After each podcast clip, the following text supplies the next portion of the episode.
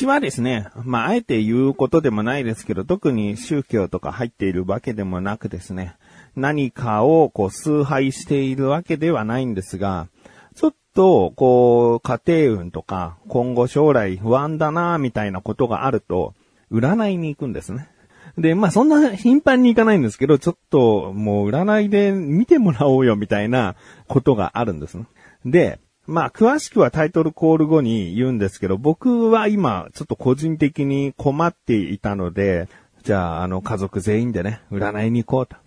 えー、でですね、まあ長男は手相だけで、でもね、結構やっぱ当たってんだよね。で、手相っていうのは結局、その統計学と思ってるからさ、なんか、こう、当たる当たらないの話じゃなくて、こういう線がある人はこういう人が多いですよっていうニュアンスでずっと聞いてるのね。だから、まあ、何、占いなんか信じてんのかよって今聞いてらっしゃる方の中で思った場合、まあまあ、あの、そうやって表面的に捉えるのであればそうかもしれないけど、僕はその、なんか統計学から自分がずれてるなんておこがましいと思ってて、その、誰しもがこうとももちろん思ってない。自分もこれにぴったり当てはまるんだろうなとも思ってはないんだけど、でも飛び抜けてもないだろうなと。あ飛び抜ける。飛び出してもないだろうなっていう。うん、そんななんか特殊な人間じゃないよ自分はとも思ってるし、うん、ね、統計学に当てはまるのであればその可能性は高いんだなっていう風に受け取っているだけです。うん、でもまあ、こう、長男のいろいろな人に好かれやすいとかさ、細かい部分で結構当たってたりするんだよね。で、次に神さんね。神さんと僕は、あの、テストプラス三名学っていう、えー、算数の3に命に学ぶって書く、まあ、学問的なところから来ている占いの仕方。で見てもらってんだ。だからタロット占いとか推奨占いとか、なんかその人が、なんかそういう能力があって見えますとか、まあタロットは違うのかな。うん、なんかあなたの後ろにこういう守護霊がついてて、みたいな、なんかそういう占いじゃなくて、三名学という、そのなんか理屈の通った、まあこれもある意味統計学のような気もするんだけどね。そういう星の元に生まれた人はこういう傾向にあるよ、みたいなところからいろいろ細かいところも割り出していくみたいな。占いの仕方なんで。だから、なんだろうな。そんなに疑う部分はないというかね、三名学で言えばこうっていう答えが一個出てるわけよ。あの、あとはもう伝え方とかニュアンスとか、まあ僕がこの今回見てもらった先生は結構このプロファイリングみたいな行動心理学みたいな部分も使ってお話ししてるなと思ったんでね。だ僕はあの、生まれつき耳の聞こえが悪いから、初対面の人とかとあんまり会話がうまくできない。だそれが無口な人って捉えられる傾向が僕は結構あって、だって意外と喋るじゃん。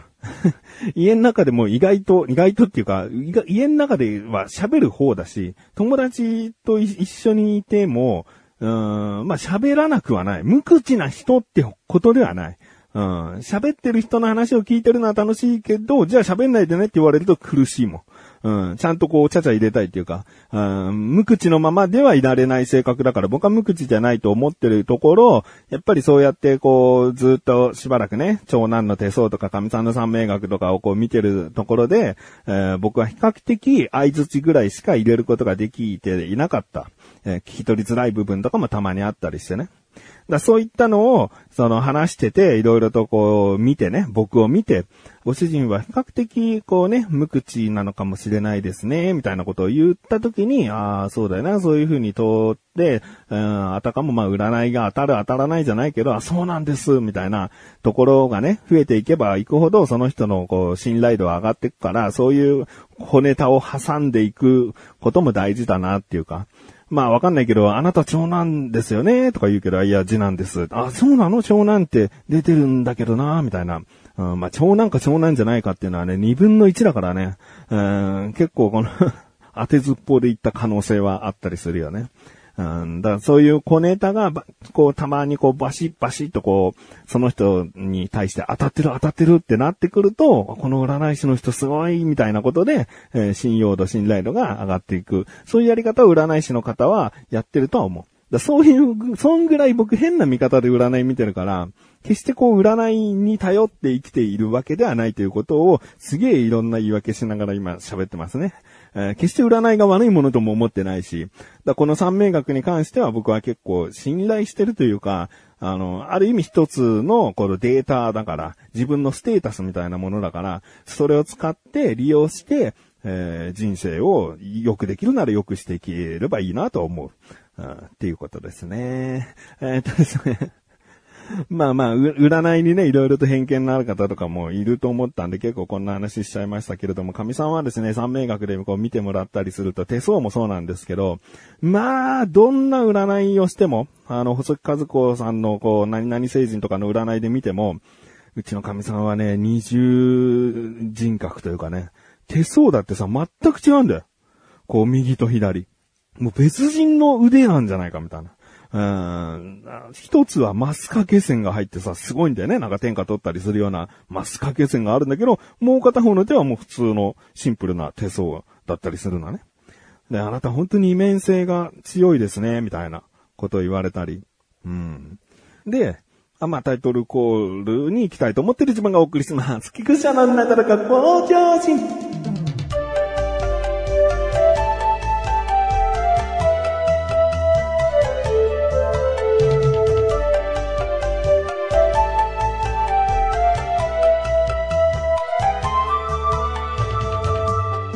や、もう占いに対してのさ、こうなんか 言い訳みたいのがすげえ長くなって、タイトルコール長くなるし、なんか今後もさ、また占いの話するとき、いちいちこのくだり話すかもしれない性格上。うん、毎回だってこの話を聞いてから、その次のいつかの占いの話聞く人がいるとは限らない。その時にまた初めての人がいるかもしれないから、僕は本当この性格はね、ちょっとどうかなとは思うけれども、やっぱり、あの、初見の人、初めて来る人も意識しつつお話ししていきたいと思ってるので、申し訳ない。という話もね、こんな説明もめんどくさいね。本題いきます。僕の三名学の話なんですけど、僕はちょっと今やっぱ仕事がフリーランスなんで、あの、もういかに案件が来てこなすかで収入が変わってくるのね。で、フリーランスはやっぱりこう安定しない。まあ今やどの仕事もね、職に就こうが安定はしないのかもしれないけれども、比較的それでも不安定さが強いのはフリーランスかなと思ってて、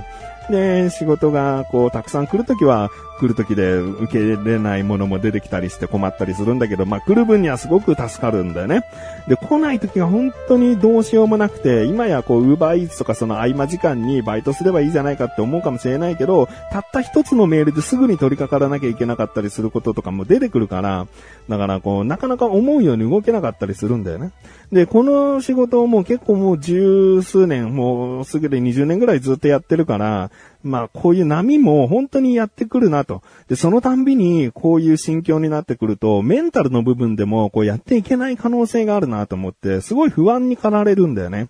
で、そういった部分を今回またちょっと仕事がなくなりそうだな、ないなっていう、この時期にもうちょっと転職という2文字の言葉がやっぱ浮かんできたんだよね。まあ、就職っていうのかな？うん。もうどこかにきちんと勤めてしまおうかなと。まあ、年も年だし、贅沢は言ってられないっていうのももうあったりするんだけど、うん、どうかなって思っていたところ、僕は、まず友達に相談したら、いや、今の仕事がね、全くもうダメだってなったわけじゃないから、もがくだけもがいた方がいいんじゃないかみたいな。うん、せっかくここまでやってきたんだから、これをゼロにして、また一から就職っていうのも、うん、もったいないなっていう。うん、今は仕事が入ってこない時期に差し掛かったかもしれないけども、まあ続けた方がいい気がするな。まあ最悪、収入がないと、もうどうしようもできないと思ったら、うちでバイトするもよしだし、うちで働きたいって言うなら雇ってやってもいいぞっていう、もう最高な友達がいるわけ。これはマシルでも小高でもない、まあ、高校からの友達なんだけど、その友達がそう言ってくれたうん、で、ありがとう、つって。で、まあその話があっ、てで、占いに行ったわけですね。もう占いに行く予定はもともとあったから、翌日なんで、あの、占いに行って、で、まあいろいろ三名学で見てもらったところですね、もうね、まさに今、もうダメな時期なんだと。もう今年と来年は特にもう動かない。下手に動くと全部失敗するから、やめた方がいいですっていう、いうような内容で、なんかさ、ダメな時ってさ、すごい行動を起こした方がいいに決まってるっていうかさ、そっちの方がプラスに働く気がしない。ダメだからもう何もしない。家でもずっとぐうたらしてるみたいな、なんかそっちの方が絶対的にダメな印象があったから、僕はもう動くぞ！ね、転職だけじゃないけど、もう仕事をなんとかするぞ！みたいな、動くぞ！って思ってたんだけど、友達からまずそのストップが一回かかって、で、占いに行った時も、もう今年と来年は、とにかく、もう受け身でいなさいと。多くを求めず焦らず、もう守りきる。今の自分を守りきる。だから健康を意識しているだけで、もういいですって言うわけ。あ、そうなの？っていう、うん。動かなくていいの？っていう。うん、なんかそんな感じが、でもなんか友達もすごいなと、なんか僕を三名学で占った結果相談乗ってくれたのかなと思うぐらい、もうなんか同じことをも言ってて、今は今の仕事をとにかくもう受け身体制に、そこから仕事どんどん自分で探そうとかそういうことじゃなくて、もう受け身でいなさいっていう。うん、で、あの、あそうなんだ、もう今年来年ダメなんだなと思って。だけど、その数年後、2年後、3年後ってなってくると、もう、あなたのピークとも言えるべき、もう、良い運気がずっと続くから。うん、だからもう、本当辛抱の2年間だと。ここでもうしっかりと健康を意識して今を守りきる、乗り切る。ね、えー、そういうことをしていけば大丈夫だと思いますよっていうようなことを言ってくださって、まあもちろん、あの、他にもね、いろいろなところ見てもらいましたけれども、うん、僕は今回そういった仕事運を中心的に見てもらったんで、まあ今回はこの話だけにしておきますけども、えー、だから、そういった部分で言うと、なんか、僕のその友達もそうだし、占いの人も、すごいなっていうか、そういう言い方ができるんだと思ったのが、あの、やっぱり悩みを受けた時ってさ、結局甘いこと言ってんじゃねえよ。もう自分がもう何とかするしかねえだろうっていう意識ってすごいあるんだよね。だから何もするな。いや、何もしないのっていう、その不安ってすごいんだけど、人にアドバイスするときに、いや、君は今何もしなくていいよとかさ、なんかそういうことってなかなか言えないじゃん。うん、僕が相談に乗られる側だったら、えー、今のままでいいんじゃないかって言えるかなって。うん、就職した方が、まあ、学的安定するかもしれないから、とりあえず仕事を探すだけ探してみた方がいいかもしれないな、とか、なんかそういうこと言いそうだな、と思って。うん、だから、まあ今回そういった友達と、えー、占いの方に行ってもらえて、で、そうか、まあ別に、明日すぐもう僕はお金がなくて死にますみたいなことじゃないから、うん、まあちょっと様子見ようと。思ったところ今日ですよ。占いした2日後の今日なんですけど、ちょっと仕事関連でいいお話をいただきましてね、待ってよかった、みたいな。もうだって、占いに行ってなかったら、この週明け早々僕ちょっと動き出してましたんで、動き出してたら、その、どっちつかずになっちゃってたと思うんだよね。いや、もう動き出してたから、その話お断りしようかなとか、その話受けちゃったら、その動き出した話もちょっとどうしようかなみたいな、なんかどっちも中途半端になってきちゃうところ、動かないって選択をもう決めてたから、朝からもう、僕はもう動かない。えー、受け身体制でようと思ったら、そういったお話が来たんで、なんかね、不思議だな。まあまあ何はともあれですね、友達に感謝。っていう部分が一番大きいかな。占い師の方はまあ、お金でね、見てもらってるし、三名学という、この事実のもと、お話をしてくださったっていうのもあったんで、いや、友達に感謝だな。はあ